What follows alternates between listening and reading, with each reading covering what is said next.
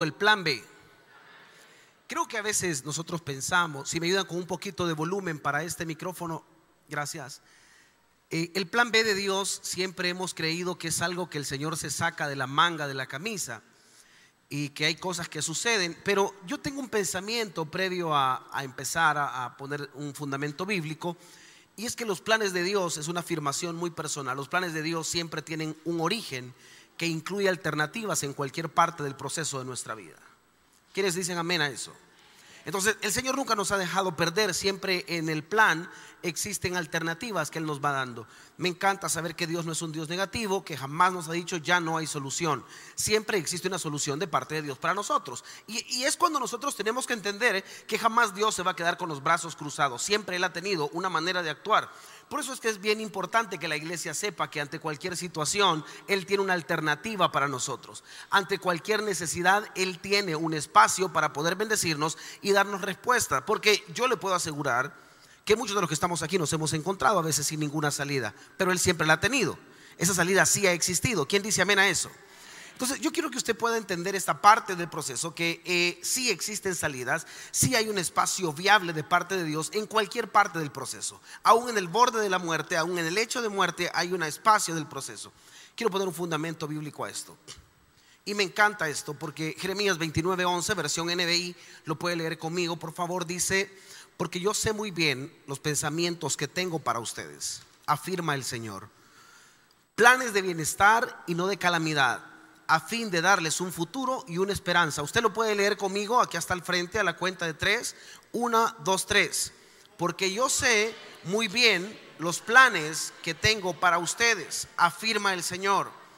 Planes de bienestar y no de calamidad, a fin de darles un futuro y una esperanza. A diferencia de Dios, Él no mueve sus planes. Una de las características de Dios es que Dios es un Dios inmutable que Él no cambia. Me va a decir usted, ah, pastor, pero ¿qué sucedió en el Edén cuando eh, cambió los planes? Nunca hubo un cambio, siempre estaba todo planeado. Significa que en la inmutabilidad de Dios todas las alternativas ya están precisas. Un Dios que no cambia. Yo no sé si a usted le ha pasado, pero a mí me ha pasado que yo cambio los planes de repente según mi estado de ánimo. ¿Será que solo a mí me pasa que cambio planes según mi estado de ánimo? O según mis recursos, de repente digo, no voy a hacer esto, voy a hacer esto otro. Eh, porque decidí cambiar planes. Dios nunca cambiará planes. Él mantiene los planes siempre para nosotros. Hay algo determinado. Si yo vine a esta tierra y aparecí aquí en esta tierra, es porque estaba un plan determinado. A diferencia de nosotros, Él nunca cambia. Diga conmigo, Él nunca cambia. Y eso me da una afirmación, porque esto es una profecía que Jeremías estaba hablando eh, Dios a través de él, diciéndole al pueblo que tenía planes de un futuro y de esperanza, de bienestar para nosotros. A mí me alegra leer este pasaje de la Biblia. ¿Cuántos se aferran a ese pasaje de la Biblia? Yo me aferro a ese pasaje de la Biblia, porque Dios está estableciendo un método para hacer las cosas. Ahora, Dios lo sabe, diga conmigo, Dios lo sabe. Y me encanta porque este, esta premisa de que Dios lo sabe es que Él conoce mis planes. Pastor, ¿y qué sucede cuando yo me desvío de los planes de Dios? Porque llegará un tiempo que de repente nosotros tenemos nuestros propios anhelos, conocemos, entendemos, profesamos, consumimos el entorno y nos empezamos a cambiar nuestros intereses. Pero Él tiene planes de bienestar y un futuro y esperanza. Quiere decir que Él no se va a mover de lo que Él ya estableció para nosotros. Él mantiene lo que Él estableció. Él mantiene sus planes exactos. ¿Qué pasa cuando yo los cambio? Bueno, quiero contarle algo. Quiero detenerme en este diagrama. ¿Sí lo podemos leer todos este diagrama? ¿Sí? Lo quiero explicar. El punto número uno es el plan original. Es con lo que él estableció, yo nazco, aparezco en esta tierra y Dios dice, eh, Josué Blanco, Carlos, Luis, Amanda, María, ponga su nombre ahí. Tienes un plan original. Te voy a mandar a esta tierra no por accidente, no porque salió embarazada tu mamá, vas para esta tierra porque yo así lo he decidido. Es parte de un plan perfecto. En ese plan perfecto, Él te envía para acá. Pero, diga conmigo fuerte, pero me desvié. Levánteme la mano, ¿quién nunca se ha desviado acá? ¿Habrá venido Mr. Perfect esta mañana a congregarse en edificadores? Todos los que estamos aquí nos hemos desviado. Hay un versículo muy crudo que dice, por cuanto todos pecaron y están destituidos de la gloria de Dios. Me da miedo ese versículo. Pero Dios es un Dios de esperanza. Me encanta eso. A través de un Dios inmutable, cuando existe un desvío. Y no nos hemos desviado una vez. Nos hemos desviado varias veces. Y ojo que, que desvío no simplemente tiene que ver con pecado, porque a veces malentendemos que el desvío tiene que ver con pecado. Trabajo equivocado es un desvío. Persona equivocada es un desvío. ¿Alguien entiende lo que estoy hablando? Carrera equivocada es un desvío. Noviazgo equivocado es un desvío. Si alguien entiende lo que estoy predicando. Malgastar las finanzas es un desvío. Dios te bendice, le pediste bendición a Dios, llega la bendición, llega la provisión, pero te desviaste. Aún con la bendición en tus manos estás siendo desviado.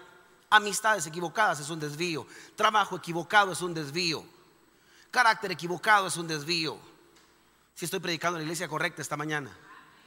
Pero me encanta porque Dios en medio de este desvío dice, tengo que poner algo diferente porque necesito volver a enrutar todo lo que se desvió.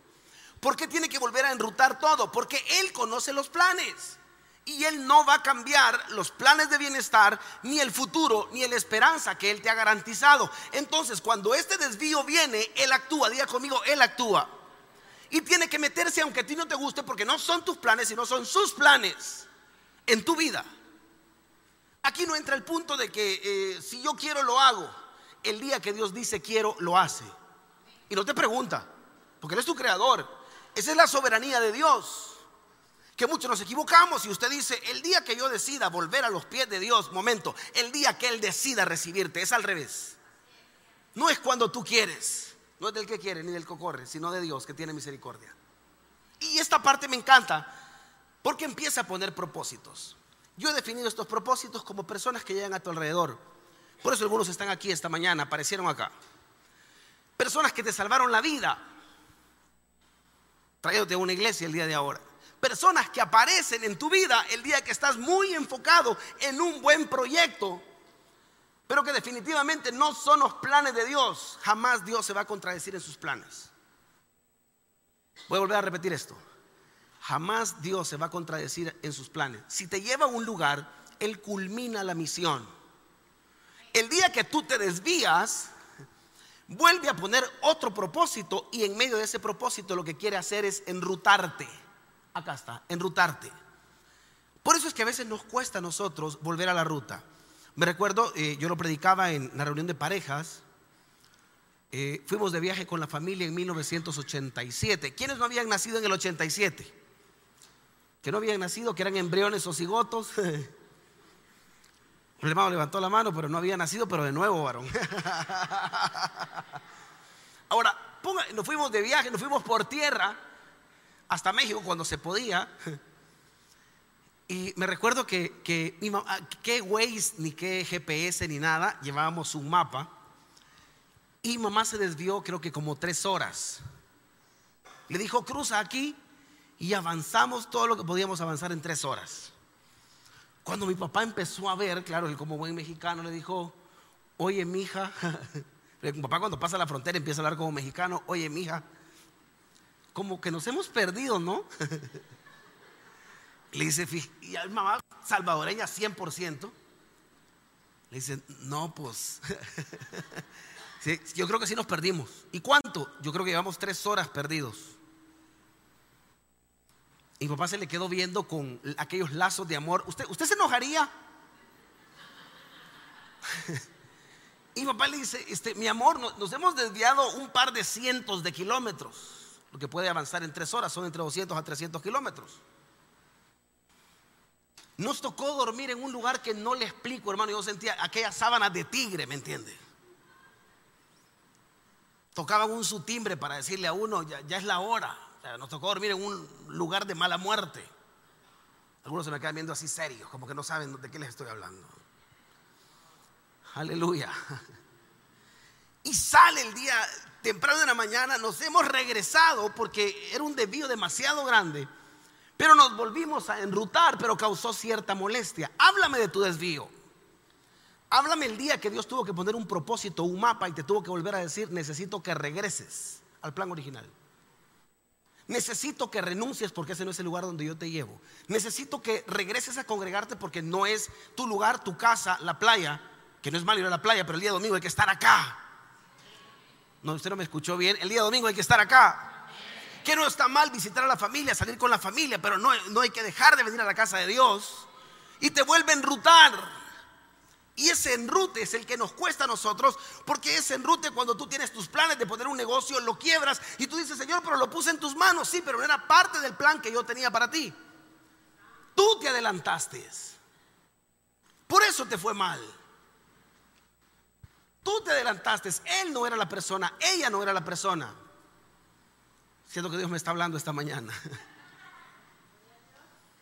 Y en esa parte del propósito, Dios es tan drástico y especial porque Dios no es un Dios que anda negociando contigo, Él no negocia. Una de las cosas que a mí me encanta de Él es la soberanía. Y un Dios soberano lo que hace es poner la teocracia, que es una imposición de su ley y de su derecho de Estado como Dios. Y Él empieza a darle vuelta a todos tus planes. De repente dice, Señor, ¿por qué me quitaste el trabajo? Porque no era parte de tu propósito. Señor, ¿por qué me quitaste esta novia si estaba bonita? No era parte del propósito. Señor, pero ese peludo quería yo, no era parte de tu propósito. Pero Dios, yo quería rehacer mi vida, era el hombre de mis sueños. Soy una mujer divorciada y él era el hombre de mis sueños. Sí, pero no me agrada. Si solo le faltaba ser evangélico, Dios, una pequeña cosa. Por lo demás, el tipo funcionaba bien, aleluya. ¿Quiénes dicen amén a lo que estoy hablando? Dios, pero yo quería ser sociólogo y astrólogo. Y tú me estás llamando a las misiones para que yo sea evangelista.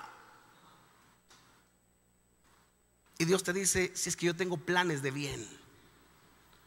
No se te olvide que yo conozco los planes, el mapa lo tengo yo. Y yo tengo planes de bienestar, de futuro y esperanza. Alguien dice amén. Entiendo una premisa que Él no te dejará en paz hasta mantenerte en la ruta correcta. Y te estorbará. Me recuerdo mi adolescencia que era muy tremendo. Y siempre que llegaba a la casa me pedían el aliento. ¿A quiénes nos pidieron el aliento aquí cuando llegamos a la casa? Ay, solo yo, pecador, por mi culpa, por mi culpa, por mi gran culpa. y llegaba mi papá, y por mucho que me amaba y todo lo que quería, me abrazaba y me decía, hijo, échame el aliento. Para adentro, usted sabe. Hijo, su perfume está fuerte. Sí, papá, te voy a estorbar. Y mi papá entraba, no te dejaré ni te desampararé. Por eso es que a veces ponía, no confías en mí. Eh, la confianza se tiene que mantener. Alguien dice, mira lo que estoy hablando. Te estorba, se mete en tu vida. Dios pone ángeles. Vas con una persona equivocada y te pone un hermano de la iglesia y tú, el hermano nunca lo había visto, pero me reconoció. Aleluya. Porque Dios lo que va a hacer es tratar de hacer esto en tu vida y te vuelve a enrutar. Y me encanta porque la última flecha, Él siempre al final gana, cumple su propósito en tu vida. Y te voy a decir algo que me duele con todo el corazón. Y si tuviera que matarte para que seas salvo, lo hará. Pero no te pierdes. Así lo dice la Biblia en primera carta a los Corintios. Y si tuviera que quitarte la vida porque a Él no le interesa la carne, le interesa tu alma, lo haría. Primera carta a los Corintios lo dice bien claro. Me encanta que este es un diagrama que yo vi. Pongámosle un fundamento bíblico. Por eso la Biblia en diferentes pasajes, Proverbio 4:27 dice, no te desvíes derecha ni a la izquierda, aparta tu pie del mal. Le estaba diciendo, en el plan original, no te desvíes ni a un lado ni al otro. Qué dura su palabra. Alguien dice amén a lo que estaba hablando. Alguien viene y no estaba en pecado sino que Josué estaba por asumir un cargo, una misión, un lugar específico, y le vuelve a dar un bombazo bueno. Esfuérzate, esfuérzate y sé muy valiente para cuidar de hacer conforme a toda la ley que mi siervo Moisés te mandó. No te apartes de ella, ni a derecha, ni a izquierda. Le vuelve a decir esto en la Biblia, bien claro, para que no sea, para que seas prosperado en todas las cosas que emprendas. Ojo con esto, iglesia. Quiere decir que si yo le doy vuelta a este versículo, el día que ya no prosperes es porque te desviaste. Y no estoy hablando de pecado solamente. Puede ser que te desviaste de una visión que Él ya tenía para tu vida. Porque cuando vas en la ruta correcta, las provisiones correctas llegan a tu vida. Porque cuando estás en la ruta correcta, las bendiciones nunca te faltarán. El día que te empiecen a faltar, no estás en el camino correcto. Su camino es un camino de bendición. Dice la Biblia que Él es el camino, la verdad y la vida.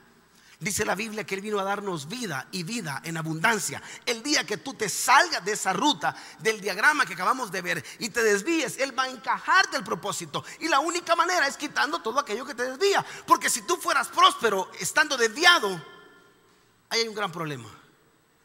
Porque Dios jamás te va a prosperar en el desvío. Hasta su Biblia dice, su palabra dice que el que cubre sus pecados no prosperará. Pero el que los confiesa, vuelve al propósito, se enruta, alcanza misericordia. Vea que dice su palabra en Isaías. Lo puede leer conmigo a la cuenta de tres. Uno, dos, tres. Uno, dos, tres. Ya sea tus oídos percibirán a tus espaldas una voz que te dirá, este es el camino, síguelo. Iglesia amada, yo te digo algo. El día que te chanflees, el día que se te ocurra desviarte, volver a echarte el traguito, en buen salvadoreño y el original del griego, volver a chupar, ese día vas a oír una voz que te va a decir, sigue el camino, este es el camino. El día que se te vayan los ojos con una falda, aleluya, úsame Padre. El día que vengas un mango y digas, wow, pastor, es el hombre de mi vida. Solo que no es cristiano. Pero pastor me encanta. Usted no sabe, solo le falta ser bautizado y salvo. Por lo demás está correcto el hombre, no usa placa, aleluya. Oirás una voz, diga conmigo, oiré una voz. Y te voy a decir algo con todo mi corazón. Y el día que oigas esa voz, lo que va a hacer es volverte a enrutar, te dirá, este es el camino. Por eso es que aunque andes en pecado y te estés congregando el día de ahora, no es casualidad. Él te dijo, este es el camino. Apareciste en edificadores el día de ahora porque este es el camino. Y tenías ganas de ir a pecar a lo mejor en la semana y te ibas a ver con alguien esta semana y te hubo una voz que te dijo, este es el camino. Y estás a punto de pecar a veces, a punto de beber, a punto de acostarte con alguien, a punto de hacer algo ilícito y te dice, este es el camino. Wow, su palabra a mí me encanta. Ese diagrama que tú ves aquí, no solo lo, vemos nosotros y lo vivimos nosotros. ¿Sabes cómo le llamo a eso? Gracia, misericordia y redención. Porque a él, ¿qué le cuesta decir? Que se pierda. Si a tomo ya conoce, ¿ha oído usted gente que dice, si él ya conoce el camino? Y el Señor dice, yo no lo voy a dejar en paz. Aunque conozca el camino, aunque se pueda todas las alabanzas. Le voy a, contar un, ¿Le puedo contar un chambre pastoral? ¿Sí puedo? Invité a un amigo un día a la iglesia. Y le digo, fulano, llegate a la iglesia, mira, es una iglesia de pecadores. Amén. No, quizás vinieron santos, más santos que pecadores ahora. Es una iglesia de pecadores que lo que andamos buscando es perdón. Algunos se les nota lo que hacen, otros lo hacen bajo de agua. Pero lo que buscamos es redención. Y me dijo, voy a llegar. ¿Sabe cuál fue mi susto? Que se podían más las canciones él que los que estábamos aquí arriba. Y lo veo cantando. Loco, le dije, ¿cómo te puedes todas las canciones? Si es que yo cantaba en una iglesia, me dijo. Y es más, te voy a decir algo, me dijo. Siento de Dios decirte, me dijo, hasta me erizó la piel. Le digo, loco, ¿y vos profetizas? Sí, me dijo. Solo que ando caído ahorita, me dijo. Yo le voy a decir algo con todo, con todo respeto. Aquí hay gente dinamita sentada que un día hizo cosas grandes para el reino de Dios. Y me encanta esto. Tus oídos percibirán a tus espaldas una voz que te dirá, este es el camino. Te lo volveré a decir con todo respeto, tus oídos percibirán una voz que te dirá, este es el camino. Tus oídos percibirán una voz que te dirán, este es el camino. Alguien dice, venga lo que estoy predicando. Tus oídos van a percibir una voz que te dirán, este es el camino. Hablo este módulo, tus oídos percibirán una voz que te dirán, este es el camino. Y por mucho que te escondas, pastor, me voy del país, allá te va a hablar, si Dios es universal, es el dueño de todo.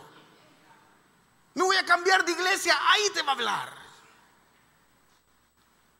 Cuando se le mete a uno el espíritu de lobo herida, un día a mí se me metió y me voy de la iglesia y no vuelvo nunca más. Me fui a una iglesia pequeña. Quise pasar desapercibido ya por verle, siendo el pastor de esta iglesia. Me fui allá abajo de agua a sentarme a una banca. Como 12 miembros tenía la iglesia, me senté, ni Biblia llevé. Y me senté, la gente cantando. Yo medio, aplaudía como un perfecto desconocido. ¿Quiénes hemos entrado a otra iglesia y hemos entrado así como perfectos desconocidos para que nadie nos mire? Predicó el fulano, predicó bien, un mensaje muy bien, eh, era un mensaje escatológico de la venida del Señor. Y de repente terminó el servicio y llegó una anciana que bien recuerdo sus pasos los arrastraba un poco. Y me toma la mano y me dijo, aunque te escondas debajo de las piedras, ministro me eres.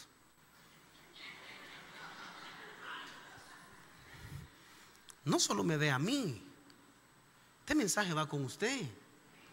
Usted se puede ir a meter a catedral si quiere. Y de ahí lo va a sacar Dios.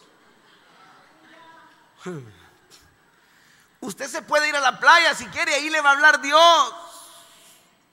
Porque aquellos que somos escogidos, que tenemos un propósito, Él no va a descansar hasta enrutarte. Oíme bien lo que te voy a decir. El día que te desvíes, tienes la ruta de regreso garantizada. Es un boleto que no tiene retroceso, que Él te lo da. Manda ángeles, te jala de nuevo, manda personas, te empuja, pero vuelves al lugar original.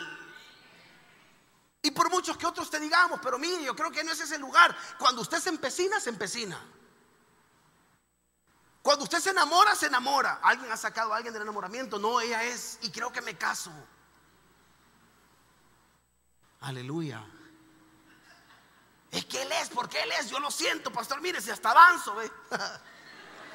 Brinque lo que quiera. Cuando no es, no es. Dios se lo quita.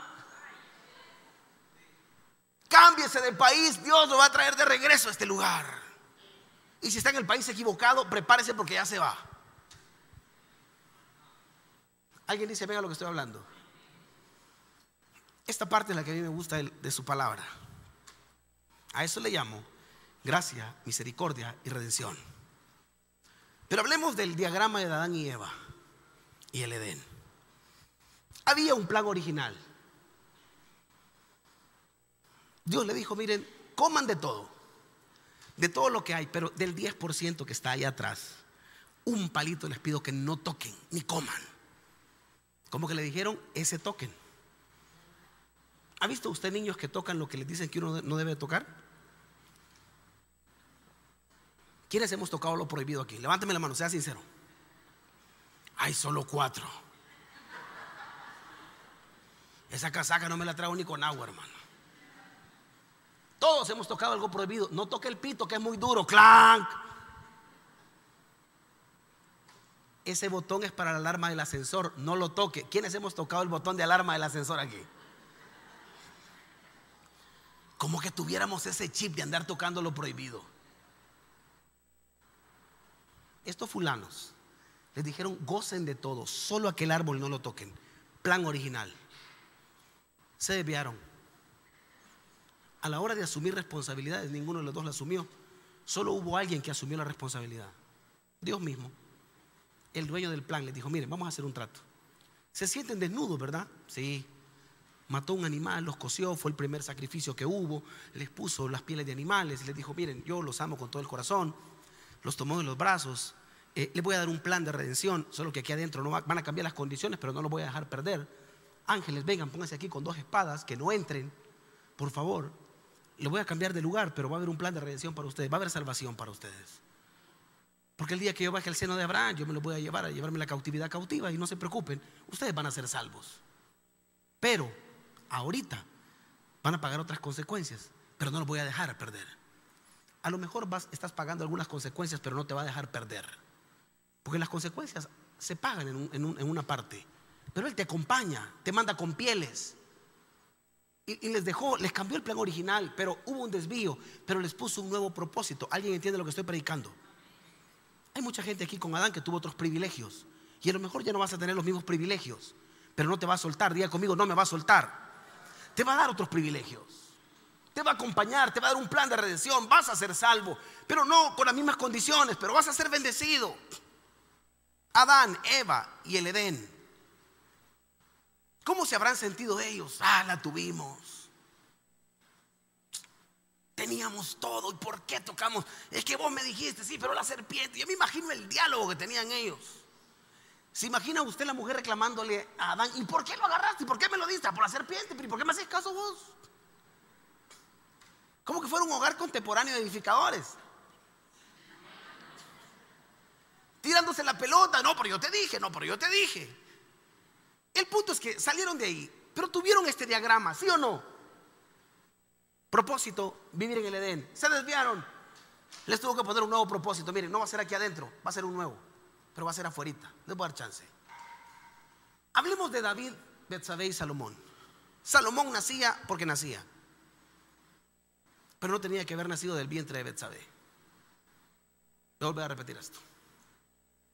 Salomón nacía porque nacía, pero no tenía que nacer del vientre de Betsabé porque Betsabé era la mujer de Urías Eteo. O sea que ocupó el vientre de alguien que no tenía que haber sido la mamá de Salomón. Para que usted me entienda la historia es así, porque algunos se me quedaron viendo, ¿cómo es eso, pastor? O sea, ¿le gusta la novela? Bueno, se la va a traducir. David ese día tenía que estar en la guerra con toda su gente, no fue a la guerra. Se quedó en casa viendo Netflix. Fue al Seguro Social, pidió unos dos, tres días para tener incapacidad. Yo sé que nosotros nunca lo hemos hecho. Y fue a pedir dos días de incapacidad, se quedó ahí en el palacio y dijo en el palacio no quiero ir a trabajar. Y cantó aquella alabanza de no voy a trabajar. Y salió a la ventana, abrió la ventana y cuando vio, vio a Betsabé. Betsabé se estaba bañando, estaba lavando la ropa en el río, como todo un buen salvadoreño. Y dijo David, Guau. Diga conmigo, guau. Digo, no puede ser. Y ojo que David tenía 800 esposas. Tenía 900 concubinas. O sea, el tipo tres años podía pasar con una diferente. Pero quería esa. Se encaprichó. Diga conmigo, se encaprichó. Diga conmigo, yo no. Claro. Tenía todo, igual que Adán y Eva. Tenía todo. Un árbol lo desvió. David tenía todo. Una mujer lo desvió. Usted ya conoce la historia. Va, la manda a pedir, se acuesta con ella. Ella no se resiste porque era el rey. King Sugar Daddy. Aparece en escena. La embaraza y le dice, mira, fíjate que estoy embarazada. ¿Cómo? Le dijo y, tu esposo no ha venido, mándelo a llamar, te acostás con él. O sea, el tipo estaba armando un gran tamal. Davidito, el dulce cantor de Israel.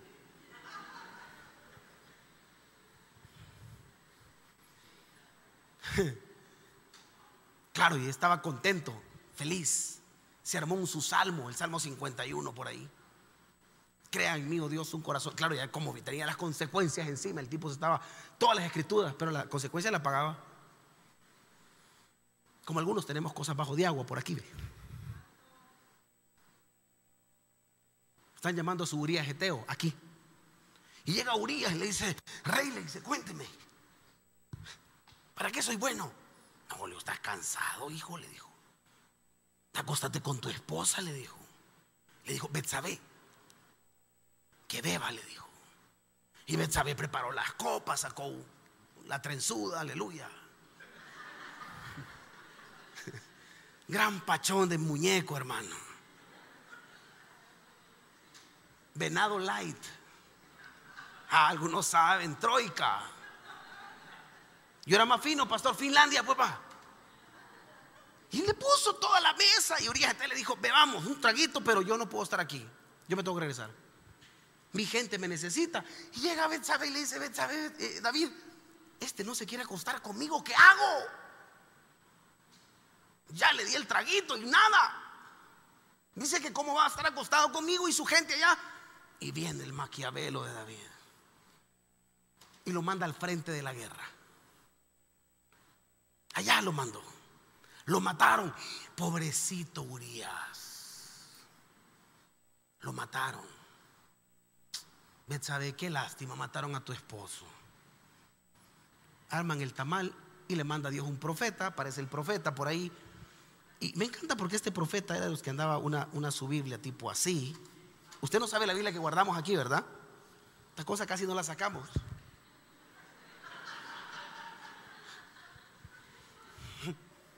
Algunos una de estas deberían de andar para darse color que soy evangélico.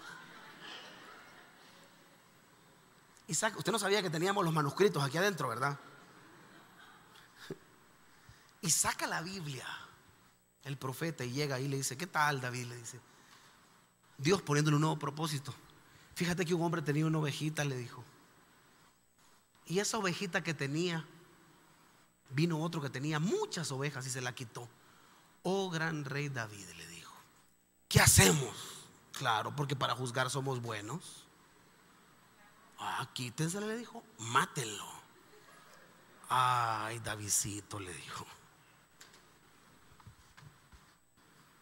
Papito, ese rey sos vos, le dijo pálido. Porque no nos preocupa cuando estamos en el pecado, sino cuando las cosas salen a la luz.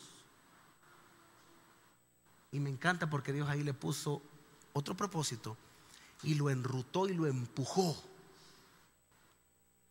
Porque Él hace lo imposible en medio del pecado por volver a enrutarte. Paga las consecuencias, pero viene de regreso. Usted yo pensé que iba a decir amén. Y todos hemos venido de regreso más de alguna vez. Ahora, ¿sabe qué me encanta? Que de ese vientre nació Salomón, el rey más sabio y rico que ha tenido en la historia de este mundo. Cuando yo veo esto, yo digo, gracia, misericordia y redención. Pero no hablemos solo de David, Betsabé y Salomón, hablemos de Mefiboset, el heredero, diga conmigo, el heredero. Este era un tipo que si hablamos de dinastía, Saúl tenía un hijo llamado Jonatán. Jonatán tenía un hijo llamado Mefiboset. Si hablamos por dinastía, este era descendiente al trono. ¿Alguien, ¿Alguien entiende lo que estoy hablando? Pero el tipo, cuando matan al rey, el papá de Jonatán, hubo un zafarrancho en ese momento y sale, salen todos corriendo. La muchacha que cuidaba al niño, que era una nodriza, se le cae, lo deja paralítico. Y Mefiboset tenía un plan original, pero hubo un desvío del cual él no tuvo la culpa. Pasando, literalmente pasando iba. Como algunos de los que están aquí, que alguna situación llegó a tu vida, no fue por pecado, simple y sencillamente en tu vida las cosas no se dieron como tenían que darse. Y Dios no se equivoca, un día estaba David, el tipo de lo mejor, y de repente le dice a Siba, este, habrá alguien le dijo a su criado primero, habrá alguien de la casa de Saúl que habrá quedado, le dijo, de mejor, de Jonatán, que, habrá quedado aquí. Y le dice eh, el, criado, Jesse, le dice, yo conozco un hombre en una ciudad llamada Lodebar. Y le dijo, ahí hay alguien. Siba le dijo. Y tiene ahí alguien que lo guardan llamado Mefiboset, que es el hijo de tu mejor amigo Jonatán. Tráiganmelo. Y cuando Mefiboset se presenta, le dice: ¿Acaso yo soy perro muerto? Porque el tipo estaba desviado y al desviarte cambias toda tu identidad. Ya no sabes quién eres. Y él era de, realeza, él tenía linaje real. Y viene Dios y en ese momento pone otro propósito. Y lo vuelve a enrutar. Y le dice: David, hoy comerás a la mesa del rey. Y todo lo que era de tu padre, las tierras te las devolveré, todas. ¿Sabe cómo le llamo yo a eso? Gracia, misericordia y redención. ¿Usted se lo puede decir a la persona que está a su lado, por favor? Dígale gracia, misericordia y redención. Mefiboset aparece ahí en escena nuevamente. Israel, la nación más ruda que ha tenido Dios. Cuando no sentían a Dios, ponían otros dioses. Se desviaban. Dios no está conmigo, entonces voy a empezar a leer el horóscopo. Porque pastor, mire, yo soy Capricornio y los, Capricornios somos... Aquí hay gente que lee el horóscopo todavía. Aleluya, aquí está la presencia de Dios. Pastores, que los que somos Leo, levánteme la mano los que son Leo.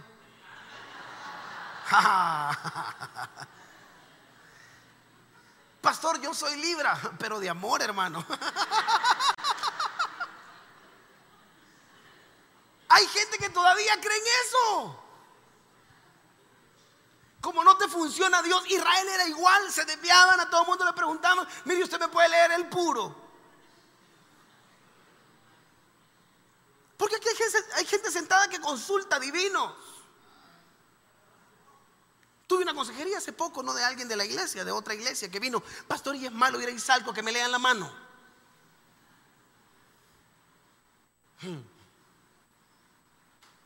Esto es tal cual como la gente que anda buscando iglesias proféticas para que le digan una profecía. Es que voy a ir a tal iglesia, pastor, porque ahí le dicen a uno todas las verdades. Abra la Biblia, hermano.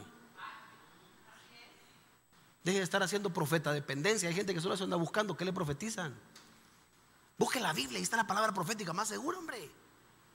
Israel así era, se desviaba cada rato. Había un concierto aquí, vamos, saltábamos aquí. Cuando vienen aquí a la iglesia, parados.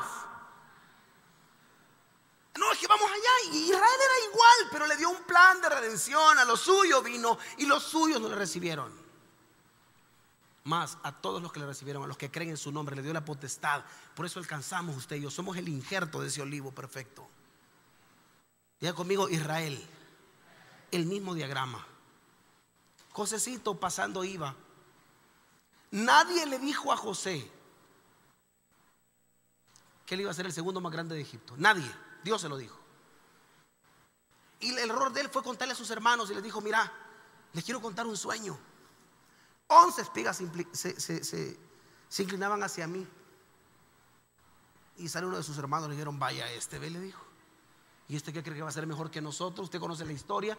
El tipo no pidió una cisterna, el tipo no pidió la, cárcel, el tipo no pidió la mujer de Potifar, el tipo no hizo nada. Pasando iba, diga conmigo, pasando iba. Pero Dios, me encanta que en medio del propósito dijo, no, no, espérame, vas a conocer un copero, vas a conocer un panadero, estos te van a llevar, voy a enrutarte de nuevo. El plan original no era ese. Te voy a enrutar, no era así la cosa, se salió de las manos. Y le voy a dar vuelta a todo esto. Y el copero y el panadero estaban en medio de todo y uno de los dos tuvo que morir. Uno lo recomienda, aparece en escena, interpreta el sueño del rey y el tipo llega a ser el segundo más grande y se cumple la profecía. ¿Qué hizo Dios? Enrutar todo el propósito. ¿Alguien entiende cómo Dios funciona? Jonás. Aquí hay gente sentada que tiene el carácter de Jonás. Hace lo que quiere. Jonás, vamos a Nínive, Tarsis. Jonás, edificadores, otra iglesia. Jonás, tu familia, no, quiero nueva mujer. Aleluya. Jonás, la iglesia. No, tengo que ir a trabajar. ¿Ha visto gente terca acá de repente que Dios le habla y le dice lo que tiene que hacer y no lo hace porque tiene el corazón como Jonás? ¿Habrá gente aquí que o ha tenido momentos como Jonás usted? Ay. Aquí hay varios que han tenido el corazón de Jonás. Ese carácter de hoy no quiero ir. Viene la escuela de matrimonios. Usted, le, voy le, puedo chambrear algo así bien, bien. Hay esposas que me dicen, pastor, vea cómo hace. Pero mi marido tiene que ir, pero yo no le puedo decir. ¿Qué hago? Digo, espérese, le digo, si solo el Espíritu Santo transforma, si a usted le dice que sí, ¿cómo le voy a decir yo? A la última le dije, agárrelo dormido y sácale el sí, le dije. Aleluya. Jonás, Nínive, Tarsis, se desvía, le pone un propósito, lo vuelve a enrutar, se mete, se lo lleva. mire, si tiene que jalar un pez para traerte de nuevo a donde tienes que estar, Él lo va a hacer. Él te va a enrutar. Alguien dice amén a lo que estoy predicando. Te tengo una buena noticia. Existió un plan B, pero el famoso plan B siempre estuvo dentro del plan A. No es que todo se desvió y él no sabía. Yo te dije al inicio que existía algo bien importante. Y espero lo entiendas. Al inicio dijimos esto. Que él conoce los planes. Y en esos planes está planes de bienestar, futuro y esperanza. Por eso es que yo sí creo que en medio de todos estos que vivieron un propósito, el famoso plan B siempre estuvo dentro del plan A. Jamás él ignoraba que tú te ibas a desviar. Todo lo tenía planeado, todo era parte de un plan perfecto. Y él sabía que el día que te desviaras iba a poner personas, entornos que te hicieran enrutar. Por eso estás aquí esta mañana. Por eso Dios te trajo edificadores. Alguien dice amén. Por eso Dios ha tenido misericordia de ti. Romanos 73 Qué profundas son las riquezas de la sabiduría y del conocimiento de Dios. Qué indescifrables sus juicios. Me encanta esta frase, guárdesela para toda la vida. Qué impenetrables sus caminos, nadie los puede quitar. ¿Quién ha conocido la mente del Señor? ¿O quién ha sido su consejero? ¿Quién le ha dado primero? Oiga bien esto, ¿quién le ha dado primero a Dios para, luego le, para que luego le pague? Porque todas las cosas proceden de Él y existen por Él y para Él. Alguien dice, venga lo que estoy predicando, a Él sea la gloria por siempre. Amén, iglesia, tú eres parte de un plan perfecto. Tú eres parte, Dios tiene un plan perfecto en mi vida. Alguien dice, amén a esto, iglesia. Quiero cerrar con este, con este, con esta prédica. ¿Cuánto Dios nos ha hablado el día de ahora? No importa dónde estés. No importa si fue por pecado que te desviaste. Abogado tienes para con el Padre. No importa si pasando ibas y todo se truncó y tú no pudiste hacer la voluntad de Dios. Pero te quiero decir algo con todo mi corazón. Todo lo que tienes es parte de un plan perfecto. Todo lo que está pasando hoy en tu vida es parte de un plan perfecto. Y Dios es un Dios que tiene caminos impenetrables. Nadie los puede meter. Nadie se puede meter ahí. Va a apartar lo que tenga que apartar. Si tiene que meter un pez para salvarte, lo va a hacer. Dios hace caminos seguros. El plan B de Dios siempre estuvo en el plan A. Lo que tú estás pensando que todo se te salió de control, tu matrimonio, tu vida, tus negocios, todo, Dios ya lo tiene controlado. Él te está enrutando. Esta mañana era un mensaje de parte de Dios para decirte que Él te sigue enrutando. Padre que estás en los cielos. Esta mañana tu gracia nos abraza. Esta mañana tu presencia está con nosotros, Señor.